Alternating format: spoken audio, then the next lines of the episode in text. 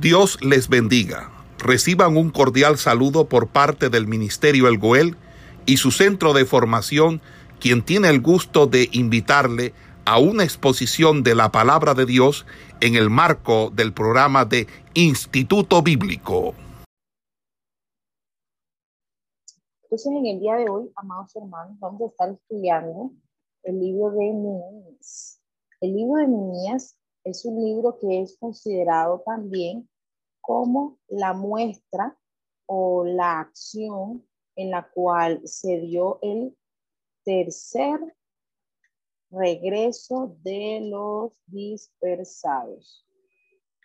Y eh, más que todo, vamos a, a, encontrar esta información del regreso, del tercer regreso en, en el pasaje del capítulo número 1 al capítulo número 7.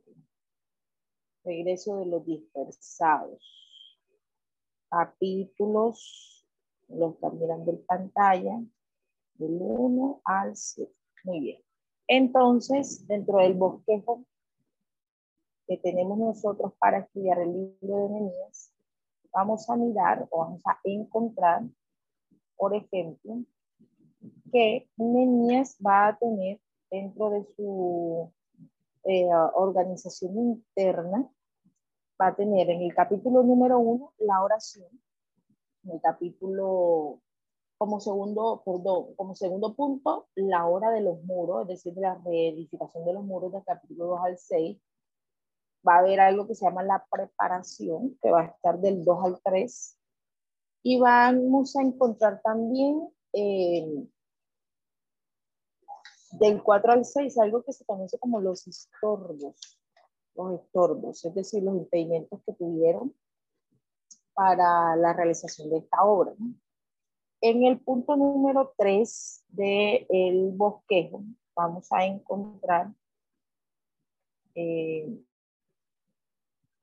que la hora de logística. ¿Qué logística? La logística de la organización de la de la reconstrucción de, de los muros de, de, de Jerusalén.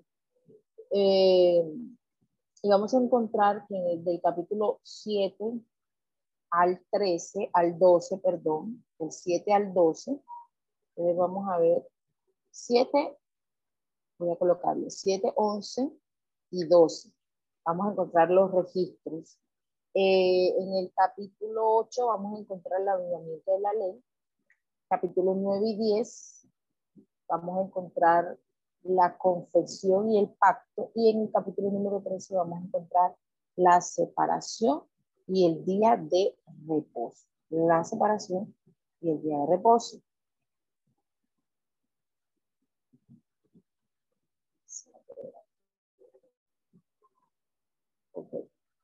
Eh, entonces vamos a mirar que el libro de Nehemías va a resultar ser la continuación de la historia de los hijos de la cautividad que venimos haciendo el seguimiento desde el libro de Edras.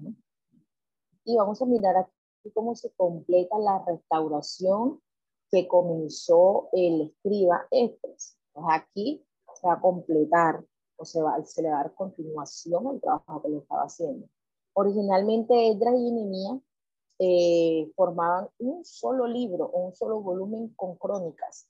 Recuerden cuando estuvimos estudiando primera y segunda de crónicas, que eran, que decíamos precisamente eso, que ellos eran un solo libro, ellos eran uno solo, primera de crónicas, segunda de crónicas, extras y Nehemías. Todos pertenecen al mismo volumen, pero en la, que, en la Septuaginta, que fue la, la versión de los 70 o la versión de la traducción de la Vulgata Latina, eh, establecieron que era mucho más favorable dividirlo y por eso hicieron cuatro libros. El libro de Primera Crónica, el libro de Segunda Crónica, el libro de Edras y el libro de Mías.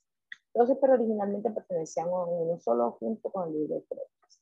Entonces, Edras y Nehemías nos van a presentar a nosotros un cuadro de la repatriación de los judíos. Recuerden que veníamos hablando de que Edras eh, fue uno de los que eh, realizó un movimiento de traer y de repatriar a los judíos que estaban, en, estaban cautivos eh, y de traerlos acá a, nuevamente a su tierra. Entonces, acá se da la repatriación, la tercera, el tercer viaje de los repatriados de los judíos y de la formación de la comunidad religiosa. Acuérdense que Edras venía siendo una restauración no solamente física, sino más que todo espiritual del culto y la vida religiosa espiritual de los judíos. Entonces, después del cautiverio babilónico, recuerden que les había mencionado que ellos, muchos de los repatriados habían nacido en esa tierra, en Babilonia, y estaban allí, habían, habían sido criados allá, ellos eran completamente babilónicos, ellos tenían sus costumbres y sus enseñanzas pero detrás de todo ellos eran judíos y mantenían sus creencias judías, solo que ya no eran puras, eran, eran, eran este, mestizas, eran mezcladas, eran, tenían mixtura, pero era, era lo normal dentro de, del contexto del hecho de que habían nacido bajo eh, la cultura babilónica. Entonces, antes era de notar que ellos, a pesar de haber nacido allá y de tener toda su vida allá, eh, pues los que habían nacido allá, ¿no? Porque ya los que habían sido llevados cautivos ya era una generación que ya había muerto, recuerdo que tenían 70 eh, años de estar en cautiverio, entonces los que sacaron de Israel y los llevaron a Babilonia ya habían muerto, y los que no habían muerto eran ancianos, significa que los habían llevado muy niños, entonces toda su crianza se dio bajo la cultura babilónica. Entonces ellos habían adoptado costumbres, culto y religiosidad babilónica habían intentado mantener sus raíces judías y lo lograron, lograron mantener muchas raíces judías y eso los llevó a ellos a tomar la decisión de regresar a su tierra. De, recuerden que el, el, el, este regreso de, de, los, de los dispersados fue voluntario, fue voluntario y regresaron de forma voluntaria y lo hicieron precisamente por estar movidos por ese conocimiento de su cultura que sus padres habían mantenido a ellos inculcados. Pero algo que hay de resaltar es que independientemente de haber estado tantos años allá, de haber adoptado costumbres distintas, siempre se les deja claro y se les apunta como un 10 el hecho de haber intentado mantener sus raíces judías religiosas, muy a pesar de haber tenido que mezclarlas, lo cual era inevitable después de tener 70 años bajo otra cultura. Entonces, eh, eh, una de las cosas que Edras intentó ah, restablecer fue la comunidad religiosa o su espiritualidad y esta tarea pues no la dejó a un lado Nehemías. Nehemías continuó también con esa labor eh, de, de, intentar que hubiese en ellos una restauración en todos los sentidos. Eh, ese periodo en el que ellos estuvieron bajo la dirección de Edras y fue conocido como el periodo de la restauración y fue la época en la que se restablece la nación hebrea y su forma de judaísmo. Entonces, los personajes principales, como lo acabamos de mencionar, fueron Esdras y Nehemías. entonces, eh, hablando un poquito del autor y título del libro de Nehemías, autor y título, vamos a encontrar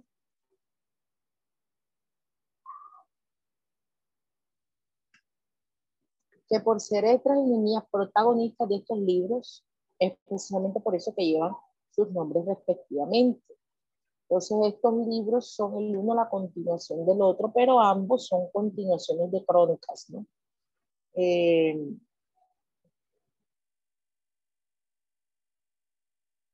Vamos a colocar aquí que Edras y Nehemías son los protagonistas. Y por eso los libros llevan sus, sus nombres.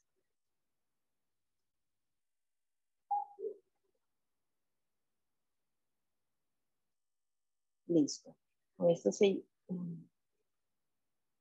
con esto dejamos claro el tema de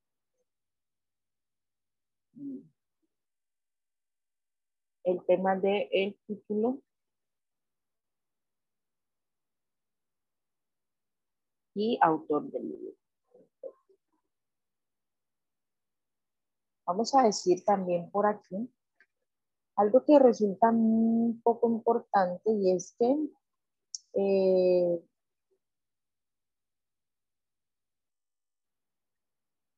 la final o la frase final del libro de Crónicas viene siendo la continuidad o el inicio de Esdras, asimismo como el final de Esdras viene siendo el inicio de Nehemías, porque son historias contemporáneas, son historias entrelazadas, son historias que van de la mano, que por eso en el canon original están como un solo libro, que trae una secuencia de enseñanza. Entonces, eh, hay un libro especial que también se conoce como Las Memorias de Nehemías.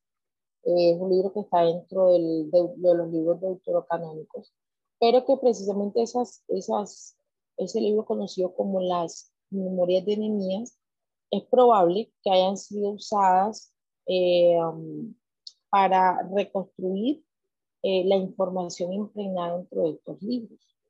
¿sí? Entonces, mm, eso es para tenerlo en cuenta porque hay información extraída de libros extrabíblicos o más que extrabíblicos eh, que no están dentro del canon de las escrituras que nosotros en el día de hoy poseemos. Se dice que Estras fue hijo de Seraías.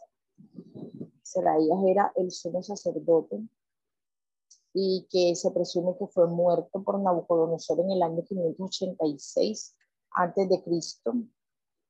Era hermano de Josadac, el sumo sacerdote que fue llevado cautivo eh, allá en Crónica 6.15, primera Crónica 6.15, y que eh, Moisés fue uno de los primeros levitas que escribió los primeros cinco libros, y que Edra también fue un levita y sacerdote que escribió o compiló los últimos cuatro.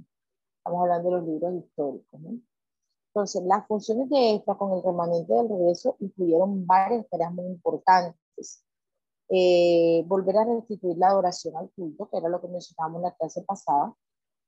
Eh, enseñar las sagradas escrituras y de ahí se empezó a dar el tema de presidir la grande sinagoga o la gran sinagoga y establecer la primera sinagoga en Judá para el estudio de la escritura, que en ese entonces era conocido como la Torah.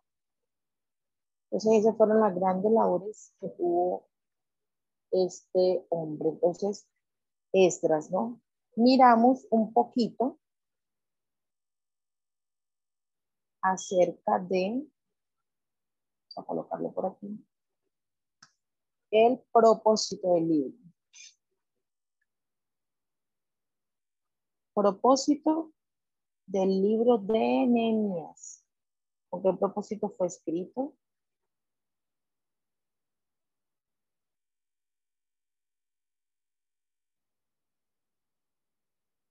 Vamos a mirar por aquí.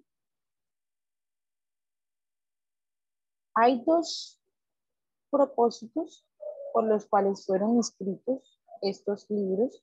Entonces, mm, vamos a mirar, por ejemplo, eh, sabemos que el propósito de EDRA fue documentar el regreso de los dispersados y edificar el, tiempo, el templo eh, en el momento que Dios le había dicho que lo hiciera, ¿no? Eh, y que fue un cumplimiento a una profecía de Jeremías. Entonces, Jeremías 20 es la profecía que se cumple en Esdras 1. Y Esdras usó los extensos registros de Nehemías para documentar la reconstrucción del muro de Jerusalén. Entonces, la muestra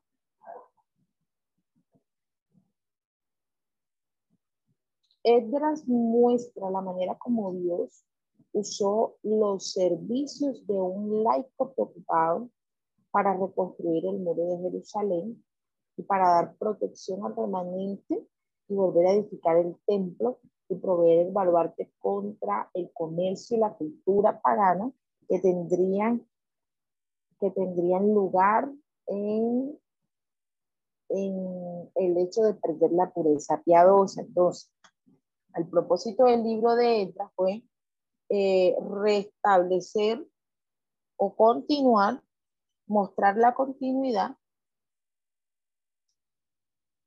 Lo voy a colocar aquí. Mostrar la continuidad del trabajo que inició Esdras. Entonces, Nehemías continuó con esa labor y a través de su libro dejó registro de esa continuidad. Perfecto. Entonces, ah, hay otra cosita que es importante tener en cuenta y es el tema de eh, lo que conocemos también como tema del tema, tema principal. Es la restauración, reorganización y reforma de Israel. El tema que Esdras tenía era prácticamente el mismo tenían la intención de reorganizar, restablecer y reestructurar, reestructurar eh, a Israel. Entonces la restauración de Judá, pero con la diferencia de que el trabajo de Nehemías tendría más que ver con la organización política, ¿no? la restauración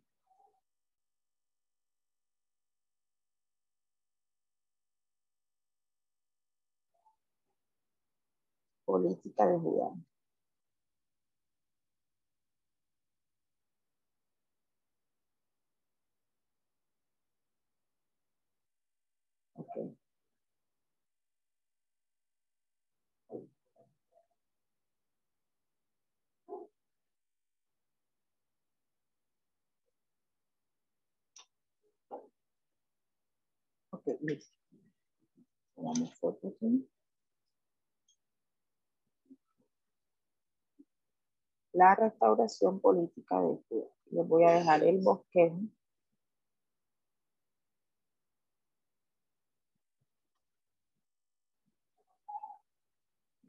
Entonces vamos a mirar por aquí lo siguiente. Hay unos puntos que son bastante importantes que también debemos tener en cuenta, es, hacen, son como el énfasis en las diferencias que podemos hallar en estos dos personajes.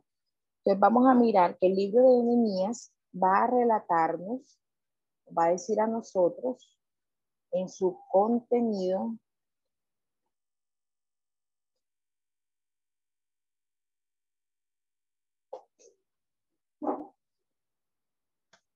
va a decir que él va a relatar la conclusión del periodo de la reconstrucción. Relata la conclusión del periodo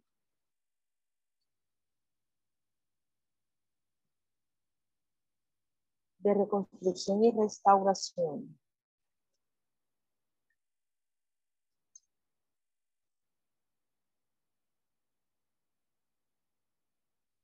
Este, este, este periodo duró aproximadamente 100 años y siguieron al cautiverio babilónico. Es decir, después, después del cautiverio, eh, o más que todo ese periodo de cautiverio, tuvo aproximadamente esta duración. Entonces, Nemías llegó a Jerusalén cuando tenía eh, o cuando se vivía, o más bien en la época del 444 a.C., y transcurrió, habían transcurrido aproximadamente 94 años desde el día que se promulgó el decreto de Ciro. Entonces, mire bien lo que pasó. Ciro dio el, el, la orden de la reconstrucción del pueblo de Israel y habían pasado aproximadamente 94 años desde ese día hasta el tiempo, hasta el tiempo que, que continuó Nehemías con la restauración de. Durante estos 94 años se dio eh, la, la orden de Ciro, el inicio del trabajo de Estras, las muchas oposiciones que tuvo Estras y el receso que hubo de Esdras a habían transcurrido aproximadamente 94 años. Entonces, al parecer, el gran maestro de la ley, es decir, Nehemías y reformador, había tenido que ser forzado de apartarse de la dirección de los repatriados para dedicarse a las funciones sacerdotales del estudio de la ley.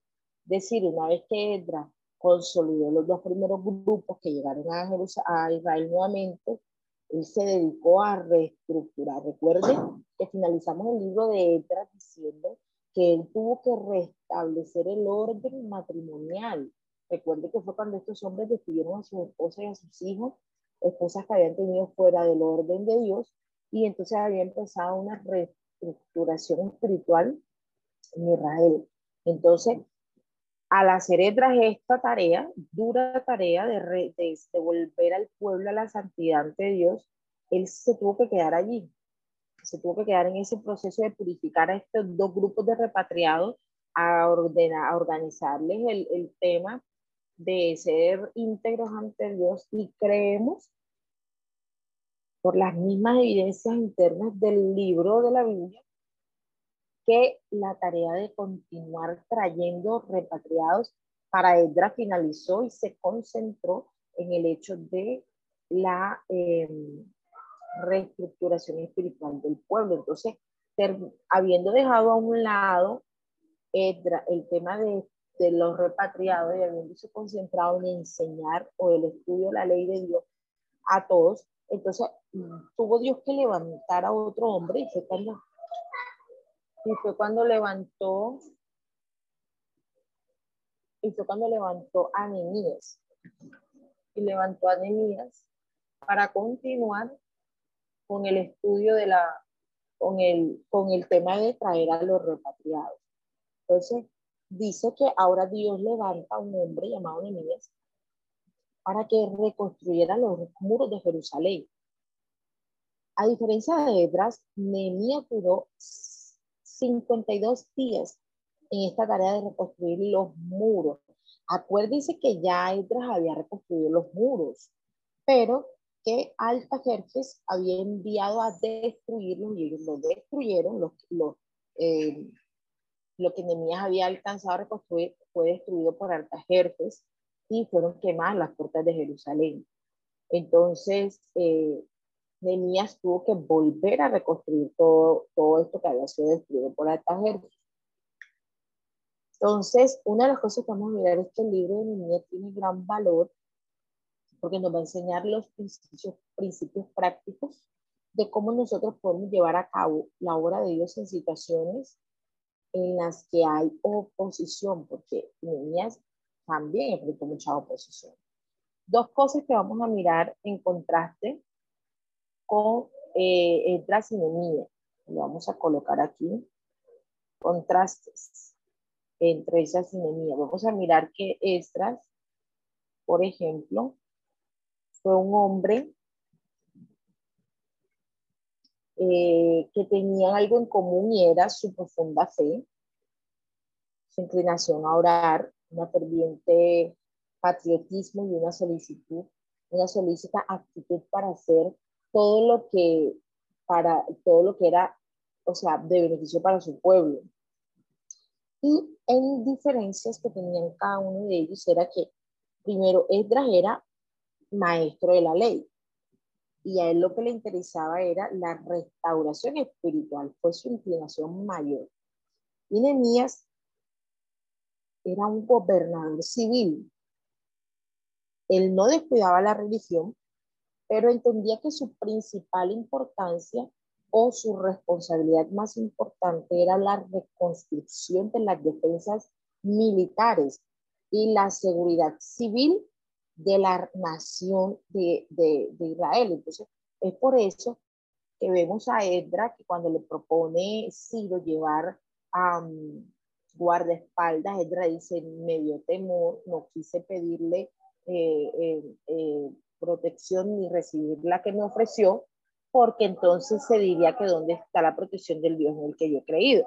Mientras que Nehemías sí aceptó eh, la compañía militar que Altajerjes le ofreció y lo aceptó precisamente porque ya habían sido destruidos anteriormente por ejércitos enemigos Entonces, cuando esto sucede, él dice y considera que es mejor mostrar fuerza militar y aunque Dios iba a estar con ellos, pues tener quien le, quien le este, defendiera, o sea, quien intimidara físicamente. Porque los pueblos siempre vieron a Israel como un pueblo desprotegido, porque no veían a Dios, no veían una fuerza militar poderosa en ellos. Entonces siempre los veían desprotegidos y por eso siempre los querían atacar. Dios había, salía a su encuentro y les brindaba victoria, pero eran siempre atacados. Eh, y uno de los motivos era porque no le veían una fuerza militar, excepto cuando David estuvo con ellos eh, y, fortaleció el ejército de, del, pueblo, del pueblo de Israel. Entonces vamos a ver que eh, era este hombre que estaba preocupado por la seguridad civil eh, de Israel. A pesar de que tuvieron tareas muy distintas, sus labores fueron complementarias, la del uno con la del otro, y se ayudaron a la, ayudar en la reconstrucción del templo. Fueron complementarios. Uno se fue por lo espiritual, lo que se fue por la seguridad física, civil, y eso permitió la buena reconstrucción de Jerusalén. Entonces, algo que se debe tener muy en cuenta es que la fe de Nehemías fue pasiva, que se distinguió por un ser, un hombre en sentido muy práctico, que no veía ninguna contradicción entre la confianza en el sentido práctico, no veía ninguna, ninguna contradicción entre la, la fe en Dios y la acción práctica. Entonces siempre consideraba que se debía orar y se debía tener acción. Entonces, Nemías, por ejemplo, manifestaba una equilibrada combinación de lo espiritual y, y, de lo práctico, de la oración y de la acción. Por eso siempre decía, oramos, entonces oramos a nuestro Dios. Y más adelante siempre dice, y pusimos gran, y pusimos guarda contra ellos. Entonces oraba a Dios para que los ayudara y accionaba las cosas. Él siempre mantuvo un equilibrio entre la fe y la obra. Eh, en el 4.9 dice, por ejemplo, acordados del Señor y pelead, dice, en el 4.14. Entonces siempre eh, hubo una acción en mí entre estar movidos por la espiritualidad, pero tener acciones y no esperar de brazos cruzados que Dios hiciera milagros, sino entender que la petición que se le hacía a Dios obraría en la acción que nosotros vamos a tener. Y es un mensaje muy importante que podemos hallar en Nehemías. Eh, orar para que Dios haga algo en favor nuestro y movernos confiando que lo hará. No solamente sentarnos a esperar que lo haga, no sentarnos a esperar que suceda, sino eh, movernos confiando que Él lo hará. Eh, vamos a, a ver en el capítulo número uno del libro de Nehemías, eh, vamos a mirar eh, la oración que Nehemías le hace a, a el, al, al, a Entonces, Nehemías era el copero del rey ¿Cuál rey? Altajerjes, el mismo que había dado anteriormente orden eh, de, de, que fueran quemadas las, las murallas. Entonces había una relación ya bastante amplia entre Nemías y su rey, o el rey al que él servía, porque recuerde que un copero era aquel que todos los días llevaba al rey la copa todos los días servía al rey el vino, pero quien debía probarlo primero era el copero y tenía que probarlo por si el vino estaba envenenado. Entonces siempre era protegiendo al rey. Entonces esto siempre hizo que hubo una relación estrecha entre ellos dos, hasta el punto que cuando Nehemías estuvo triste porque le vinieron a decir que la reedificación del templo se había detenido, que no había continuado, eh, esa triste noticia conmovió su corazón, le dijeron que los repatriados habían comenzado la hora de reconstruir las murallas de Jerusalén, pero que los samaritanos habían escrito al rey Artajerje eh, advirtiéndole que esa nación no iba a aceptar sus normas y sus reglas y sus estatutos. Entonces él ordenó detener esta reconstrucción. Eh, cuando esto sucede, pues eh, se pone muy triste y para ellos, para esa, para esa cultura, que alguien se presentara triste delante del rey no estaba bien, no era correcto. No era correcto que alguien se presentara triste delante del rey. Entonces, cuando Nemías lo hace, eh, el rey le pregunta, porque sus ojos reflejaban la gran tristeza, y le preguntó cuál era el motivo de su melancolía. Pues la respuesta de, de, de no fue muy extensa, pero sí fue muy clara. Niña llevaba cuatro meses orando por este hecho de que se había detenido la, la, la reedificación de, de, de, los muros y, y, la orden de su rey lo había entristecido mucho. De hecho, lo que había sucedido lo podemos evidenciar en, en Etras 4, del 7 al 23, cuando nos habla de cómo eh, la orden de los de Atajerje le dio a los samaritanos la autoridad para detener la reconstrucción del templo. Y va a decir que él envió poner fin a esa reconstrucción. 4 del 7 al 23. El 23 finaliza diciendo, usted puede leerlo después detenidamente. Dice, y 4.23 dice,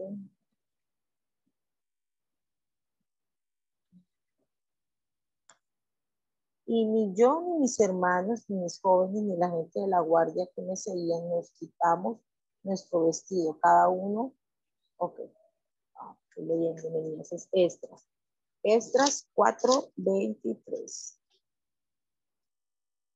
Dice, entonces, cuando la copia del rey Atarjejo fue leída delante de Rum y de Simsai, secretario de los compañeros, fueron apresuradamente a Jerusalén a los judíos y le hicieron cesar con poder y violencia. Entonces cesó la obra de la casa de Jehová que estaba en Jerusalén y quedó suspendida hasta el segundo del reinado, hasta el año segundo del reinado de Darío, rey de Persia. O sea, en ese momento, esa orden dejó como resultado que se derrumbara, no solo que se detuvo la obra, sino que fueron quemadas las puertas de Jerusalén y fueron derribados las murallas. Las murallas fueron parcialmente destruidas y las puertas fueron quemadas. Entonces, cuando Nehemías conoce esta, esta situación, se puso muy triste y esa tristeza fue vista por su rey, el cual al tenerle tanto cariño le preguntó qué sucedía. Las palabras de Nehemías fueron muy cortas, pues solamente le dijo, ya Nehemías había hablado durante cuatro meses con Dios, le había estado clamando para que hiciera algo por, por su pueblo le permitiera continuar la reconstrucción del templo y de sus murallas. Entonces, pues esa era la respuesta que Dios le estaba dando. Entonces, Nehemías no tuvo que hablar mucho. Solamente en el versículo 2 al 4 le dijo, me dijo el rey, ¿qué cosa pides? Y dice la Biblia, entonces oré al Dios de los cielos. Nehemías hizo una oración súper rápida este momentico. Dios, ¿qué le digo yo a este hombre? ¿Qué solicitud tengo para que pueda ser de bendición para la reconstrucción del templo, del pueblo? Entonces dice el 5, 2, 5, y dije al rey, si le place al rey tu siervo y hallado gracia delante de ti, envíame a Judá, a la ciudad de los sepulcros de mis padres, y la reedificaré. Dios, Nemía está orando, dice, Señor, ayuda a Jerusalén, ayuda a tu pueblo Israel, permite que alguien lo reconstruya, permite que se continúe con la obra, pero no se imaginó jamás que sería él quien la reconstruiría. Pero en ese momento que se le da la oportunidad y que el rey le pregunta, ¿qué cosa quieres? ¿Qué cosa pides? ¿Qué más iba a pedir? Nehemías no podía decirle, oh, al taller que envía a reconstruirlas tú. En ese momento lo que hizo fue que clamó a Dios y Dios lo guió a esa respuesta. Y como todo hombre valiente que nos deja otra enseñanza, dijo, envíame a mí yo lo haré.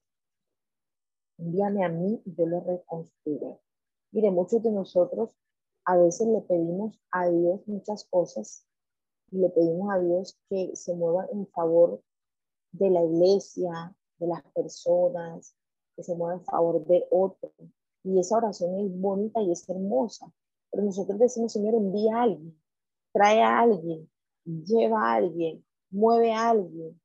Pero cuando llega el momento de la respuesta de Dios, Dios lo que va a decir es, ve, haz lo tuyo, estoy contigo. Y es ahí cuando Él necesita que nosotros digamos, amén, aquí, envíame a mí. Así como Isaías, así como Nehemías. Nehemías no dijo, envíame a mí, pero envíame a mí está impregnado en sus palabras de decir, de decir, envíame a Judá y yo la reconstruiré, yo lo haré, yo lo haré. O sea, usted se puede imaginar que uno le pida a Dios, Señor, mira los drogadictos que están en tal parte, Dios mío, destruyendo su vida, esos jóvenes que necesitamos para que prediquen tu envía a alguien que les predique allá donde ellos están. Y cuando llegue la respuesta de Dios, sea, le diga, bueno, ves tú. La idea de Dios siempre es que vayamos nosotros. Aquel que está rogando, aquel que su corazón le duele la condición, ese es el que tiene que ir. Entonces, cuando Dios da la respuesta y dice, ve, entonces hay que ir. Hay que ir porque es a nosotros a quien nos envía y fue a nosotros a quien primero nos dolió. Y es el gran ejemplo que vemos en Nehemías y es el, y es el es uno de los tantos mensajes hermosos y bonitos que podemos hallar en este libro. Entonces Nehemías eh, le dijo al rey que lo enviara a él y él reconstruiría el, este, edificaría a Israel y a las murallas. Entonces, eh, finalmente sabemos que Nehemías fue, recibió lo que el rey le propuso, el rey le propuso ir con unos, con unos comandos, con unos, ah, con un ejército que iba a prestar escolta y él se fue.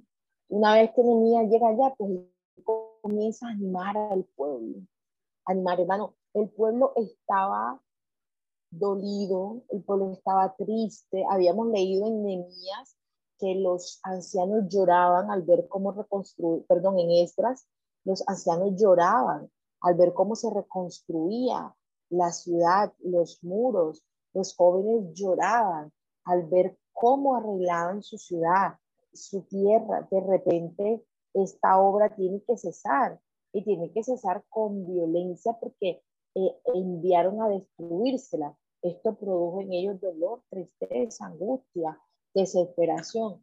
Y lo que es peor, produjo desánimo, gran desánimo. Un desánimo que les impidió continuar con la obra, que les impidió seguir adelante con, con la obra. Y, y, y eso muchas veces nos sucede cuando enfrentamos la oposición.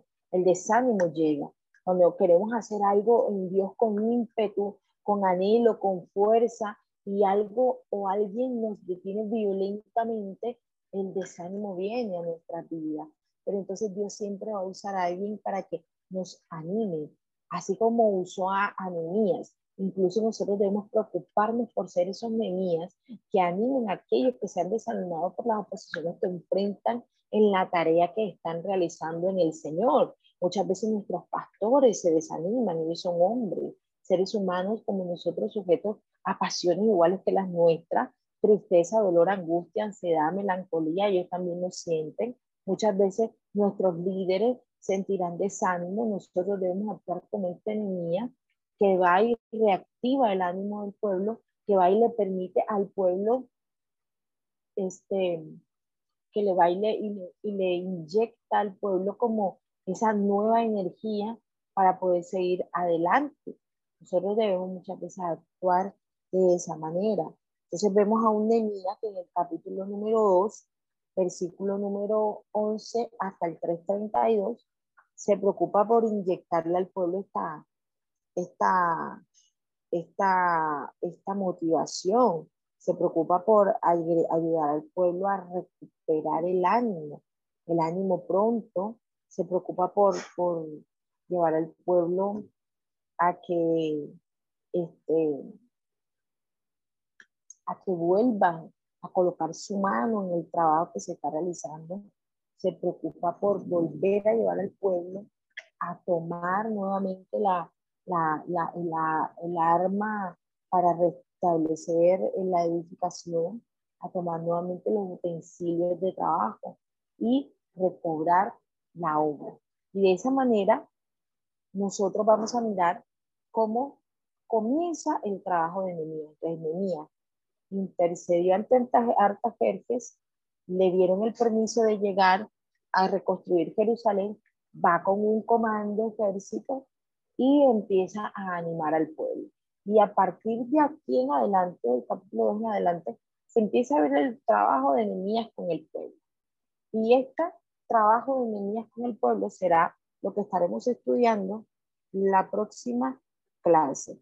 El día de hoy finalizamos con esta parte introductoria del libro de Nehemías y eh, el contenido interno de este libro lo estaremos mirando en la próxima clase.